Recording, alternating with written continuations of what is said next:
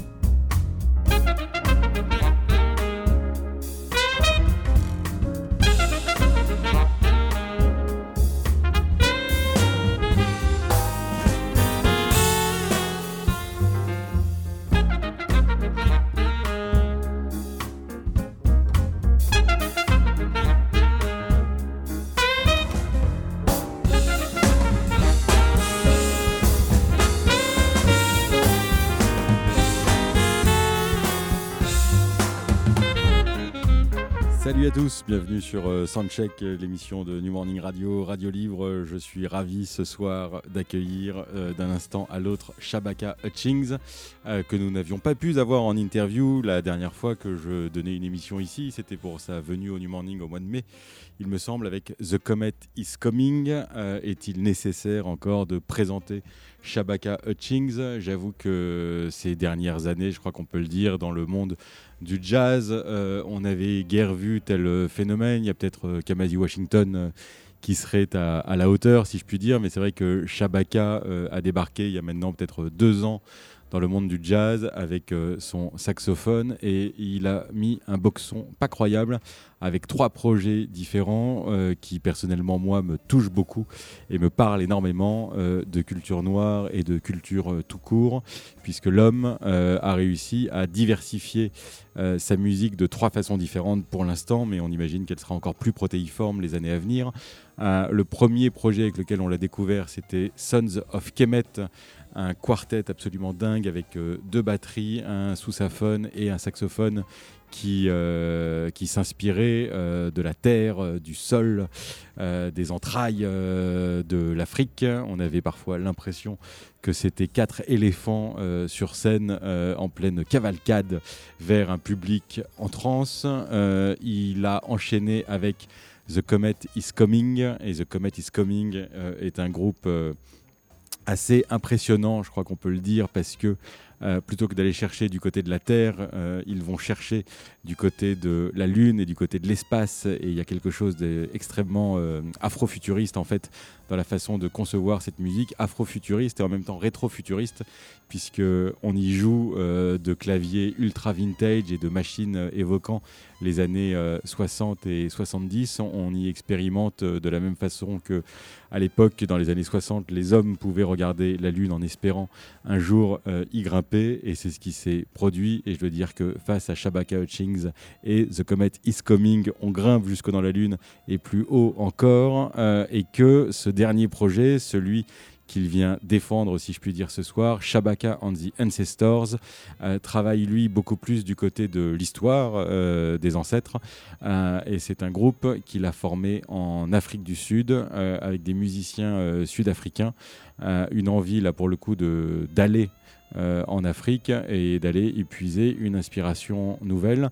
Euh, il a, avec tous ses musiciens, enregistré son album en une journée. Euh, c'est une chose qui est reprise par tous les articles de journaux le concernant. Et c'est vrai qu'il y a quelque chose d'assez impressionnant parce qu'on sent que l'homme compose vite, mais que plus qu'une affaire de composition, c'est une affaire d'inspiration qui le touche. Et c'est comme si, pour chacun de ses projets, il savait quels euh, aller chercher et vers euh, quelle sonorité euh, travailler.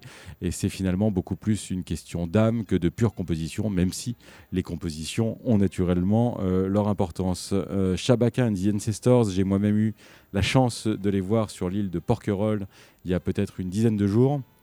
Euh, l'île de Porquerolles parce que le festival Jazz à Porquerolles euh, sur cette île absolument magnifique les concerts ont lieu dans euh, ce qui s'appelle le Fort Sainte-Agathe euh, qui se trouve tout en haut de l'île, il faut monter une petite dizaine de minutes et ensuite on arrive dans un fort du XVIe siècle qui surplombe absolument la baie et on profite de la musique en écoutant les gabions hurler et en regardant euh, la mer au loin s'étaler. et je dois dire qu'il a réussi à mettre et le public en transe et dans un état euh, de, contemplation et de sérénité euh, assez dingue, puisque c'est effectivement un groupe qui se permet des moments euh, extrêmement lents mais puissants. et d'autres moments beaucoup plus rythmés où tout d'un coup, effectivement, la transe vous gagne sans difficulté. Il y a avec lui sur scène un chanteur extrêmement inspiré qui, dont la voix parcourt finalement de bout en bout euh, les compositions. La voix y est euh, comme un instrument euh, et parfois elle, elle, parle et parfois elle chante, elle donne du sens et c'est d'autant plus beau. Bref, Shabaka and the Ancestors, on a la chance de les recevoir ici ce soir et sur la scène du New Morning et pour la radio du New Morning. Il y a là maintenant tout de suite dans le club une ambiance un peu flottante comme on les aime. Le soundcheck vient de se finir. Euh, on a là une stagiaire fort sympathique qui est en train de commander à manger pour les musiciens et qui visiblement s'en mêlait un peu les pinceaux dans les menus, végétariens ou non. Les ventilateurs euh, sont à fond. Euh, il fait pourtant pas si chaud que ça. néanmoins, ça va chauffer dans quelques instants avec Shabaka and the Ancestors. Et pour me faire taire, parce que je sens que je commence à partir un peu en live. On va écouter The Observer, qui est un morceau de Shabaka, et vous allez voir comment, vous allez voir pourquoi.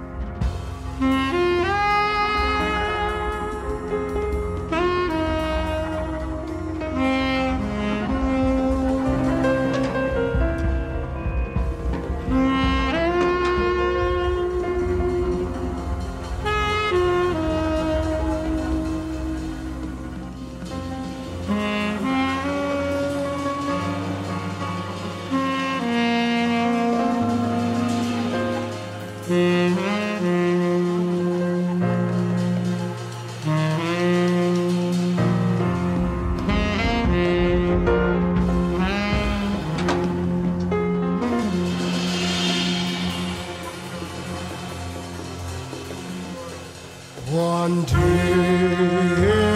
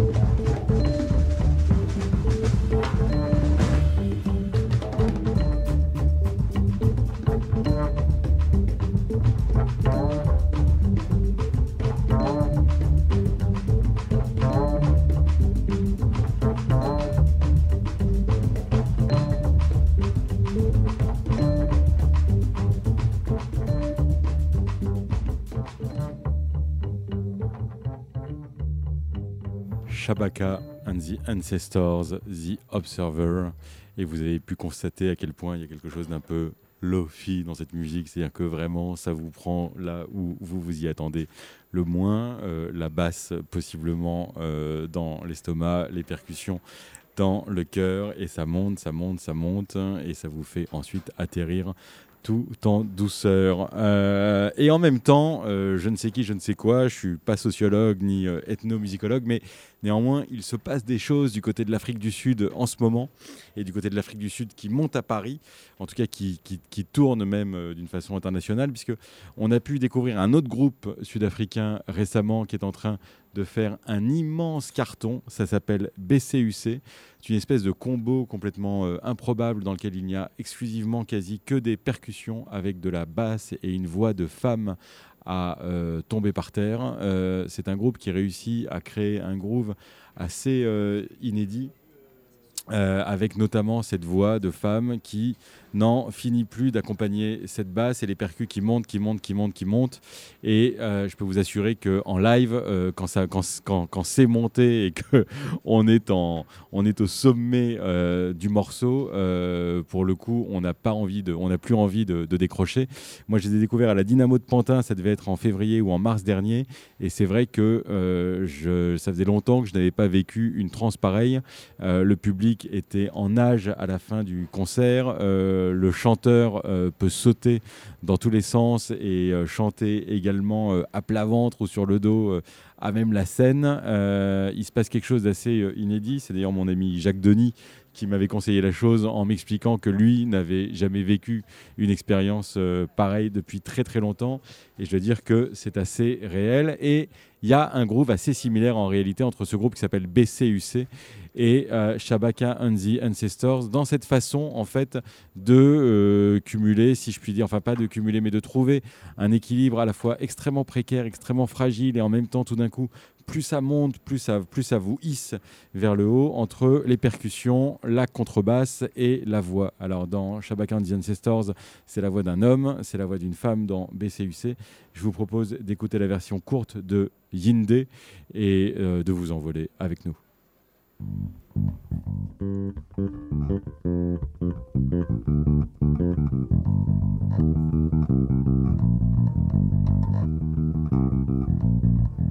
There was music, drums and everything. And then these cats came through. They called themselves BCUC. They came with a brand new style and a brand new swag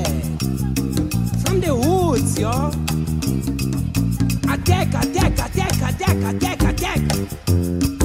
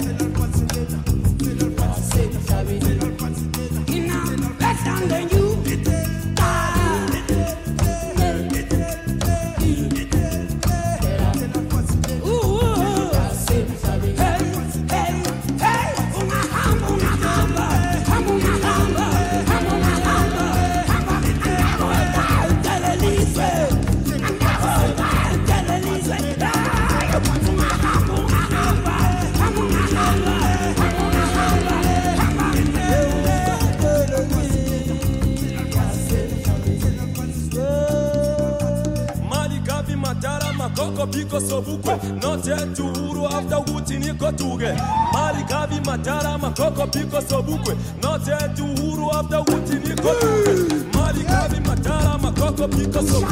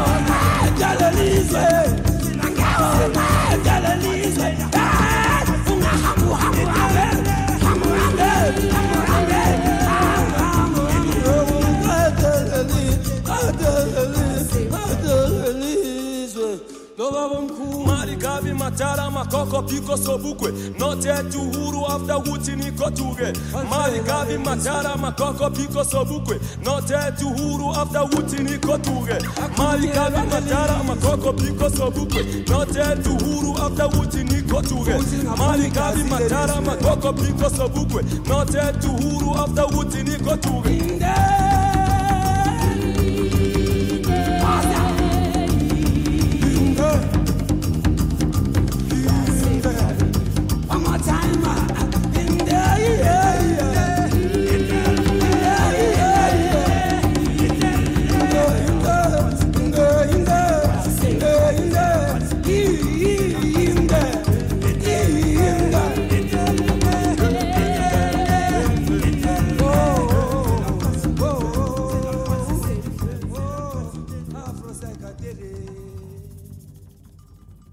BC, UC, Yinde, c'était la version courte euh, sur scène. Il faut savoir que, et d'ailleurs euh, en disque euh, également, le groupe fait des chansons qui peuvent durer parfois jusqu'à 20 minutes.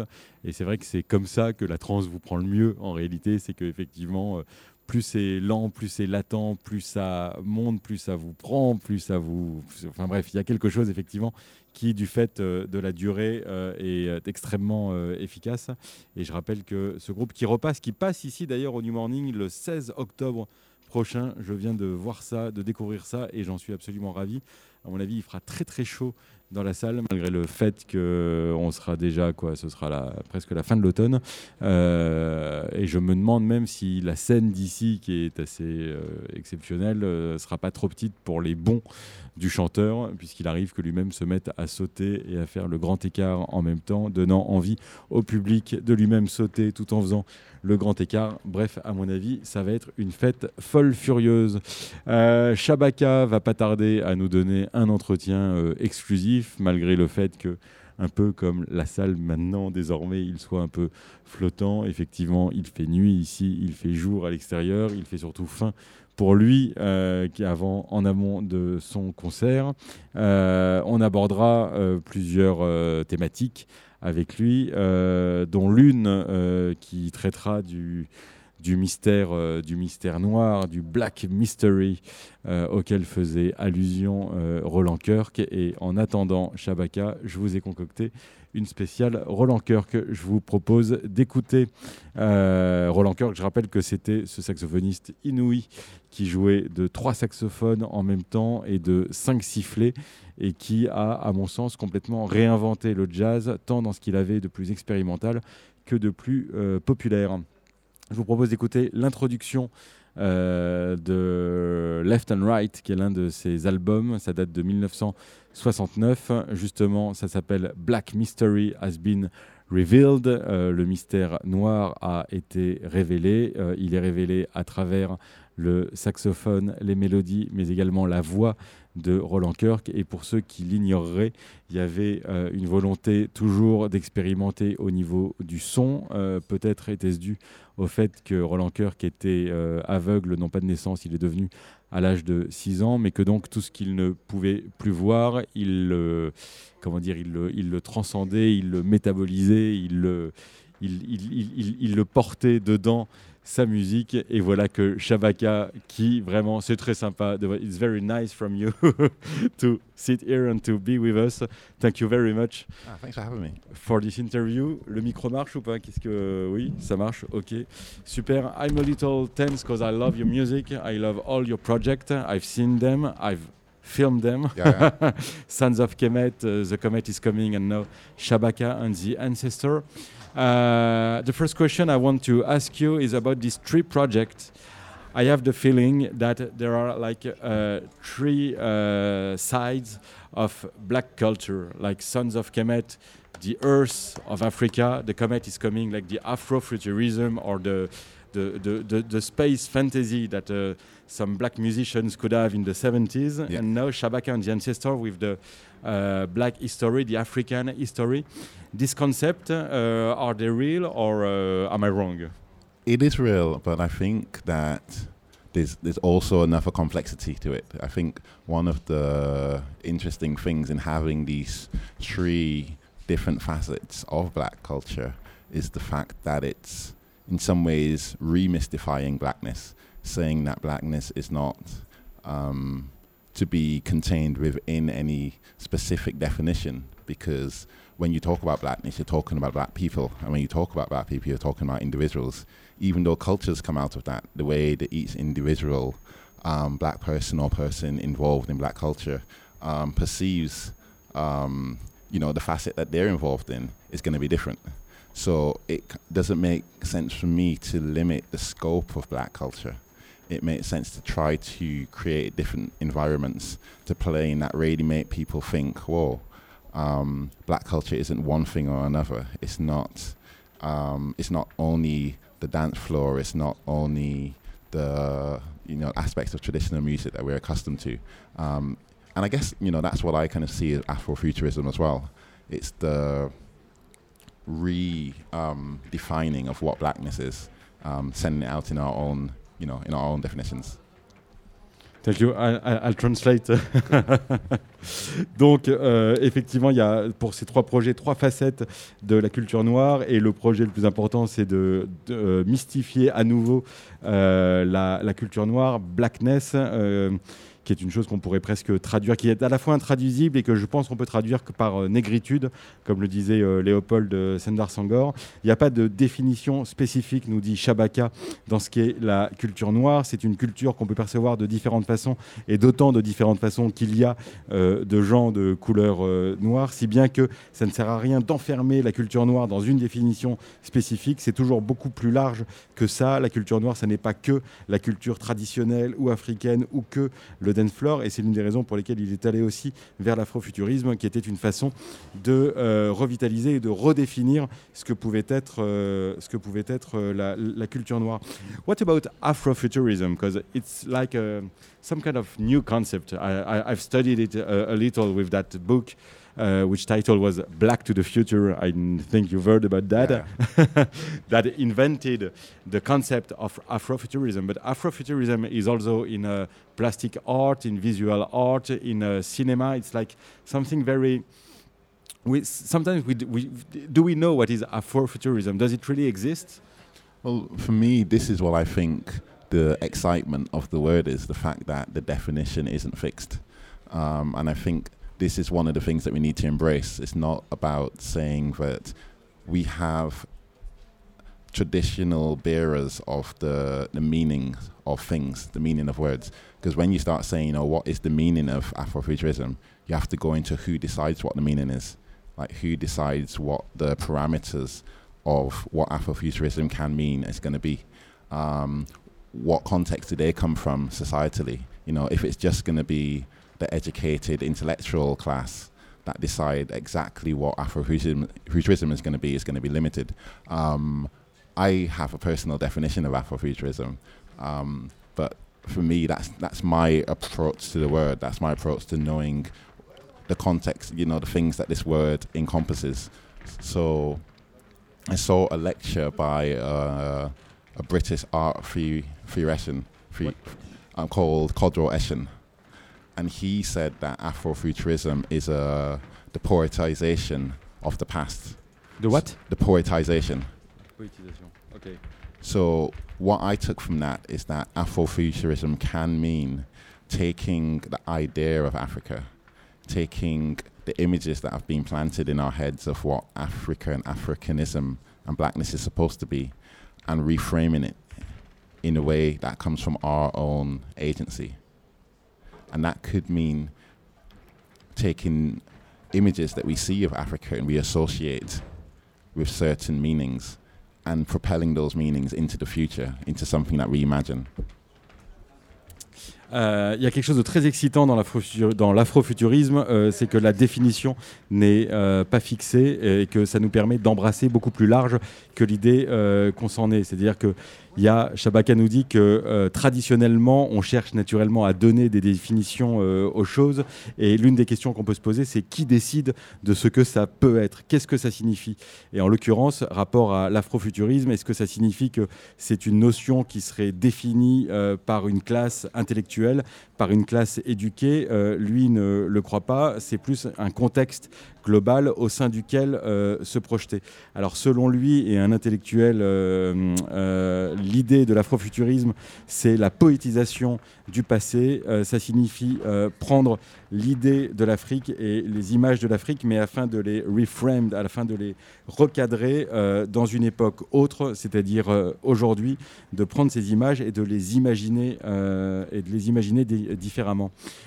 is there any Afrofuturism in Shabaka and the Or is it like another project? Like in the comet is coming, uh, it looks like obvious that, that it's Afrofuturism, but for me it's more like retrofuturism. It's the way people used to see the future in the past. Mm, I think it's all about how you perceive things. You know, you could argue that if, say, the comet is coming is Afrofuturistic, what defines something that isn't Afrofuturistic? That's still done by someone within the African diaspora that's pushing the music forward.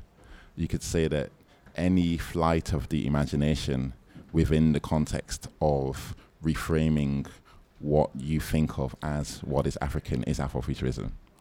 So for me, Afrofuturism isn't the tropes. It's not just Sun Ra, black people in space, um, funky imagery it's it's a way of seeing what you're doing as an African or African diasporic person within the context of history and within the context of creating a greater sense of agency in these redefinitions. Pour reprendre sur l'afrofuturisme, ça dépend euh, de la perception et ça dépend surtout de la façon dont euh, votre imagination euh, vous emmène très très haut. C'est la raison pour laquelle effectivement, ça n'est pas que des références soit à Sonra, soit aux hommes noirs dans l'espace, comme c'était le cas de Sonra, mais c'est dans l'idée de créer en tout cas quelque, chose, quelque chose de nouveau. this project, Shabaka and the Ancestor, why did you want to go to South Africa? I mean, there's a there's a massive scene in South Africa. There's a there's a history of music and a tradition of of jazz playing that's been going for many many years since you know the 1940s, maybe even the 30s. Um, so as soon as you, as an outsider to that culture, um, meet it and realize how deep the actual roots of that music go through jazz and actually into their tra- you know traditional music and lots of different um, you know, I guess strands of, of black music from that region, when you realize how strong this connection the place is to music, I think it's very hard for a musician not to want to surround themselves within that culture. You know. Euh, en Afrique du Sud, il y a une histoire du jazz euh, qui est extrêmement forte et qui est euh, extrêmement profonde et une façon de le jouer euh, qui est assez euh, inédite euh, depuis les, années 30. Et c'est vrai que l'une des raisons pour lesquelles Chabaka est allé là-bas, c'était de voir comment est-ce que le jazz réussit à se mêler à la tradition tout en la réinventant et en créant des connexions dans ce goût-là qui font qu'effectivement, on n'est pas que dans de la musique noire, mais on est dans une musique noire absolument, absolument réinventée. Uh, it looks like you've got several projects. Uh, do you have several personalities? I guess not. But uh, what makes you uh, travel into all these uh, uh, spaces and different sounds? Because all your projects have different sounds. Yeah, I mean, the music is constructed by the interactions between individuals and what happens when those individuals retaining their individuality want to get a collective, you know, vision of music. So it's not about necessarily me changing what I do or encompassing a different personality. It's me interacting with different individuals, uh, which ends up in different types of conversations. You know, it's like you might go to three different dinner parties with three different types of people from different, you know, um, walks of life, and you might find yourself adapting to like their energy, adapting to their vibe, and that's how it is with the music. And for me, the composing of the music incorporates this. It's not writing in different genres; it's writing for different types of people, you know, the things that's going to make that conversation the most um, enriching. Je n'ai pas plusieurs personnalités, nous dit-il, euh, mais euh, c'est vrai que de travailler euh, la musique, en- enfin de faire de la musique, ce sont souvent en réalité des individus qui se rencontrent. Et c'est vrai que ce a de passionnant dans la musique, c'est de passer de la réalité individuelle à la réalité collective. C'est la raison pour laquelle lui, Shabaka, nous dit je ne change pas, ce n'est pas moi qui ai plusieurs euh, personnalités, mais c'est moi qui ai interagi avec des gens différents. Il prend l'exemple euh, d'une fête, il dit on peut aller dans trois soirées différentes, rencontrer trois genres de personnes différentes. L'essentiel, c'est de s'adapter. Et avec la musique, c'est exactement pareil. Lorsque je compose, j'incorpore dans mes compositions le fait d'avoir pu rencontrer toutes euh, ces, différentes personnes. Et l'idée étant de sortir de l'individualité pour aller vers le collectif. Oui, oui. Um, actually, I, I, I was going after talking about you and your music for this radio show to make uh, a special show about uh, Rassan Roland Kirk. Uh, i- i- i- is he an uh, inspiration for you? Is he a saxophonist you've listened a lot?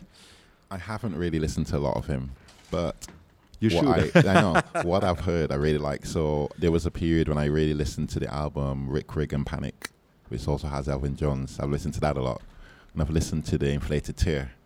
Um, but I don't know. I know he's made a lot of albums, so I like normally when I get into an artist, I really get into them. But with him, there's a couple of albums that I really like, but I've not really explored all his work.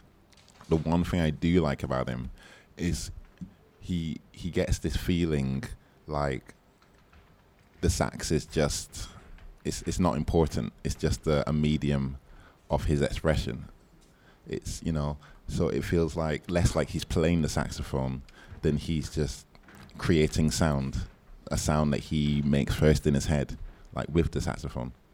Alors, à ma grande surprise, Shabaka me dit qu'il a peu écouté, il a naturellement un peu écouté, mais qu'il a peu écouté euh, Rassan Roland Kirk, euh, Reagan Panic, qui est l'un de ses premiers albums, ou The Inflated Tears, qui sont des albums qu'il a pu écouter, mais il n'a pas encore pris le temps de get into, euh, comme il dit, c'est-à-dire vraiment de, se- de s'investir dans la musique de Roland Kirk. Néanmoins, ce qu'il en sait et ce qui lui plaît le plus, c'est le fait que le, le, le- feeling de l'artiste euh, consiste notamment à faire en sorte que le, le saxophone ne soit pas finalement la finalité ou la chose la plus importante, mais c'est le média, c'est le médium en fait qui permet à Roland Kirk de créer un son qu'il a en tête et c'est ça qu'il admire euh, le plus.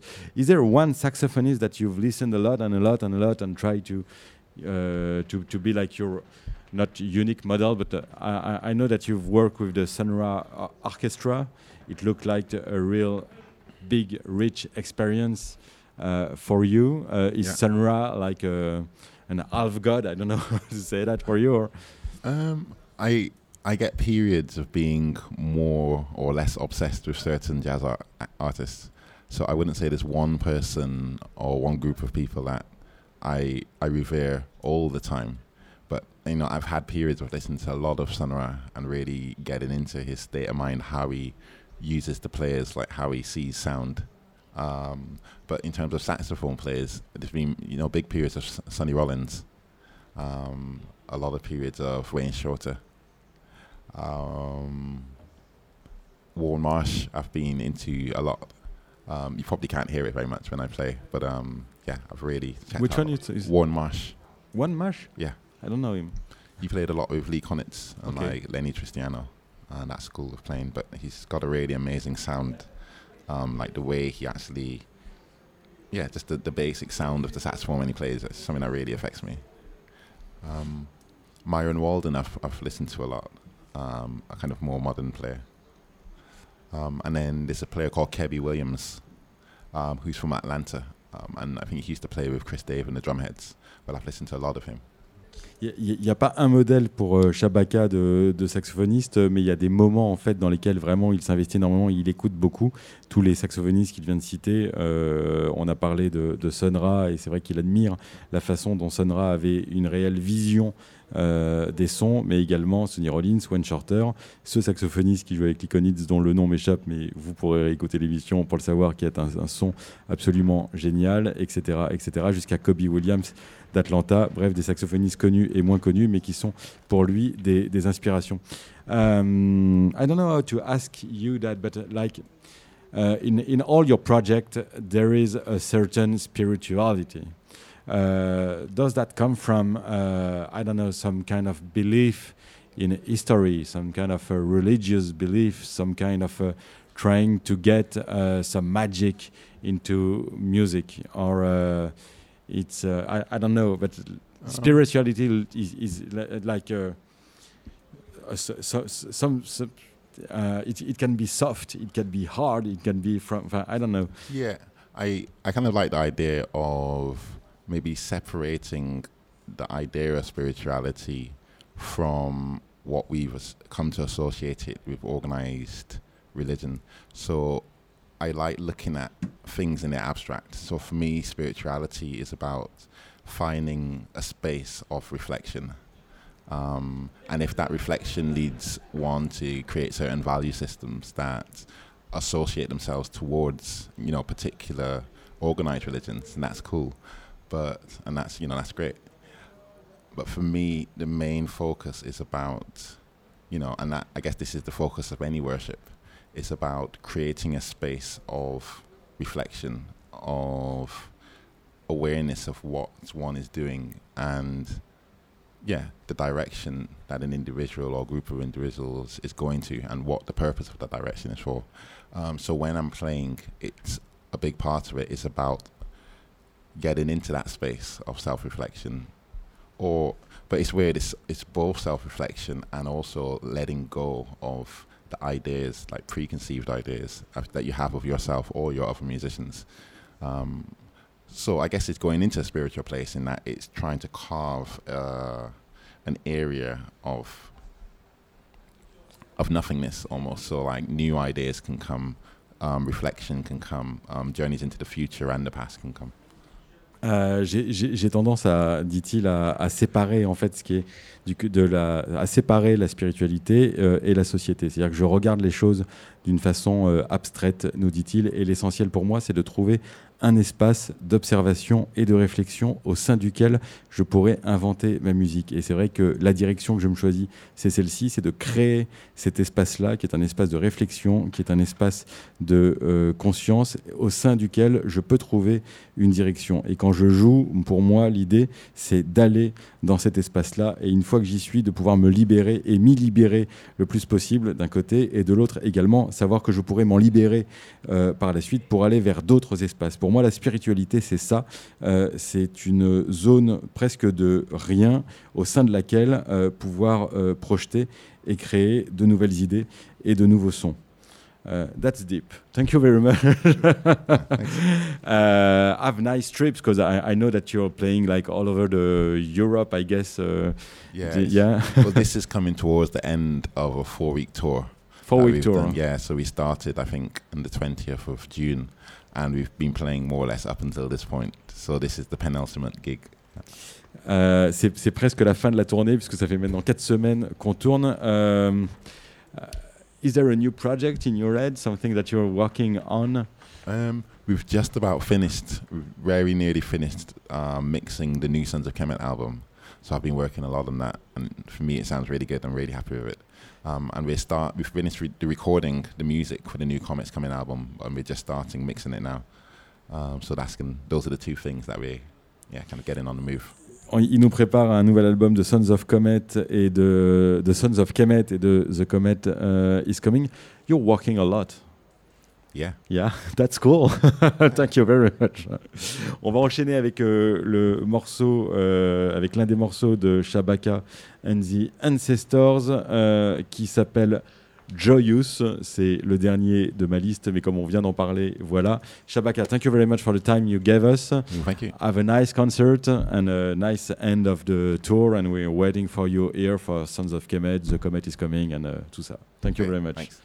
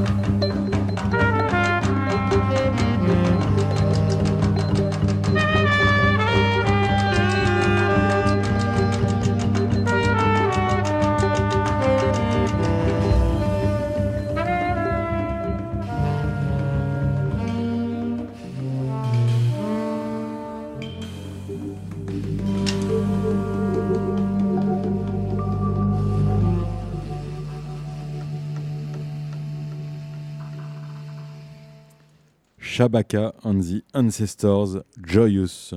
Euh, merci à lui de nous avoir donné une interview euh, aussi longue et aussi complète. Ça faisait moi-même longtemps que j'avais très envie de le rencontrer, euh, d'échanger avec lui. Et c'est toujours passionnant de voir à quel point les musiciens ont une philosophie qui leur est propre et de ce que c'est que de transcender en musique ses idées et sa philosophie et sa façon de voir le monde. Et effectivement, il y a quelque chose chez lui de, à la fois, moi je trouve, d'une spiritualité euh, qui est extrêmement originale et dont il a pu nous décrire une partie de la mécanique. Je veux dire que je suis assez ravi de cet entretien et que j'espère que vous en aurez profité euh, à plein. Euh, une bonne nouvelle pour tous ceux qui nous écoutent en direct, c'est que le concert de Shabaka and the Ancestors sera retransmis en direct ce soir sur New Morning Radio comme petit chanceux pour ceux qui ne peuvent pas être là, euh, vous allez pouvoir, euh, depuis votre salon, votre téléphone portable, votre autoradio même, s'il est connecté à Internet, profiter d'un moment de musique absolument unique. Pour ma part, comme je vous l'avais dit, j'avais prévu une spéciale Roland Kirk, n'imaginant pas que l'interview serait aussi complète. Je vous la réserve pour plus tard. Je suis ravi d'ailleurs de savoir qu'il reste encore à Shabaka de découvrir Roland Kirk, puisqu'il l'a peu écouté, ou qu'en tout cas il en a écouté surtout les, euh, les débuts. Euh, les deux albums qu'il nous a cités euh, font partie des premiers albums composés par, par Kirk.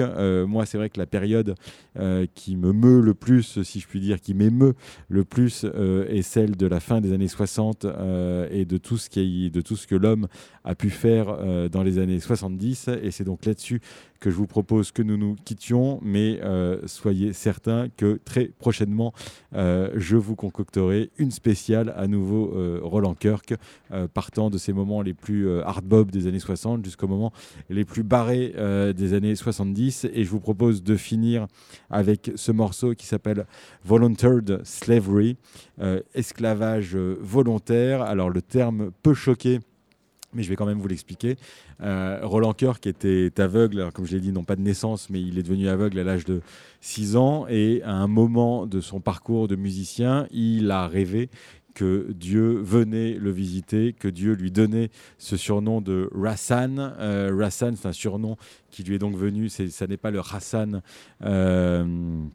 Euh, euh, de la langue arabe, mais c'est euh, R-A-H-S-2-A-N. Bref, c'est un nom qui lui est venu en rêve et que, un surnom que Dieu lui-même lui aurait donné, lui proposant de monter euh, une Vibration Society avec laquelle euh, parcourir le monde. Et cette affaire d'esclavage volontaire, c'est que finalement, euh, Roland Kirk nous dit qu'on est tous esclaves de quelque chose, qu'on est tous addicts à quelque chose, et que maintenant que les Noirs se sont émancipés de l'esclavage et qu'il faut bien quand même se choisir une addiction, lui a décidé de se choisir comme euh, maître, si je puis dire, un seul et unique, à savoir la musique. Euh, Voluntary Slavery, c'est également de fait euh, une inspiration pour un saxophoniste qu'on apprécie particulièrement ici, à savoir Olivier Temim, qui a monté tout un groupe qui s'appelle Voluntary Slaves, en hommage à Roland Kirk. Et il y a là, dans la chanson que vous allez entendre, la chanson titre Voluntary Slavery, quelque chose à la fois de la beauté, de la liberté, de l'intensité de s'être choisi comme unique maître et comme unique religion la musique. Euh, et vous allez y entendre à la fois ce goût que Roland Kirk a euh, pour euh, l'improvisation et l'expérimentation, mais également pour la musique Euh, et je dois dire que ce petit moment où il se permet de reprendre Hey Jude euh, dans un morceau de post-hard bop, moi, n'en finit plus de m'émouvoir. On finit donc là-dessus avec Volunteer Slavery. Je vous souhaite une belle fin de festival All Stars au New Morning et je vous retrouverai à la rentrée à partir, on va dire, du 15 septembre pour une nouvelle saison dans un lieu totalement réinventé. À ciao.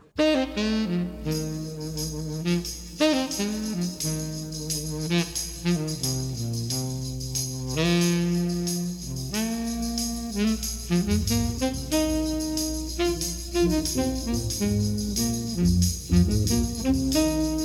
you.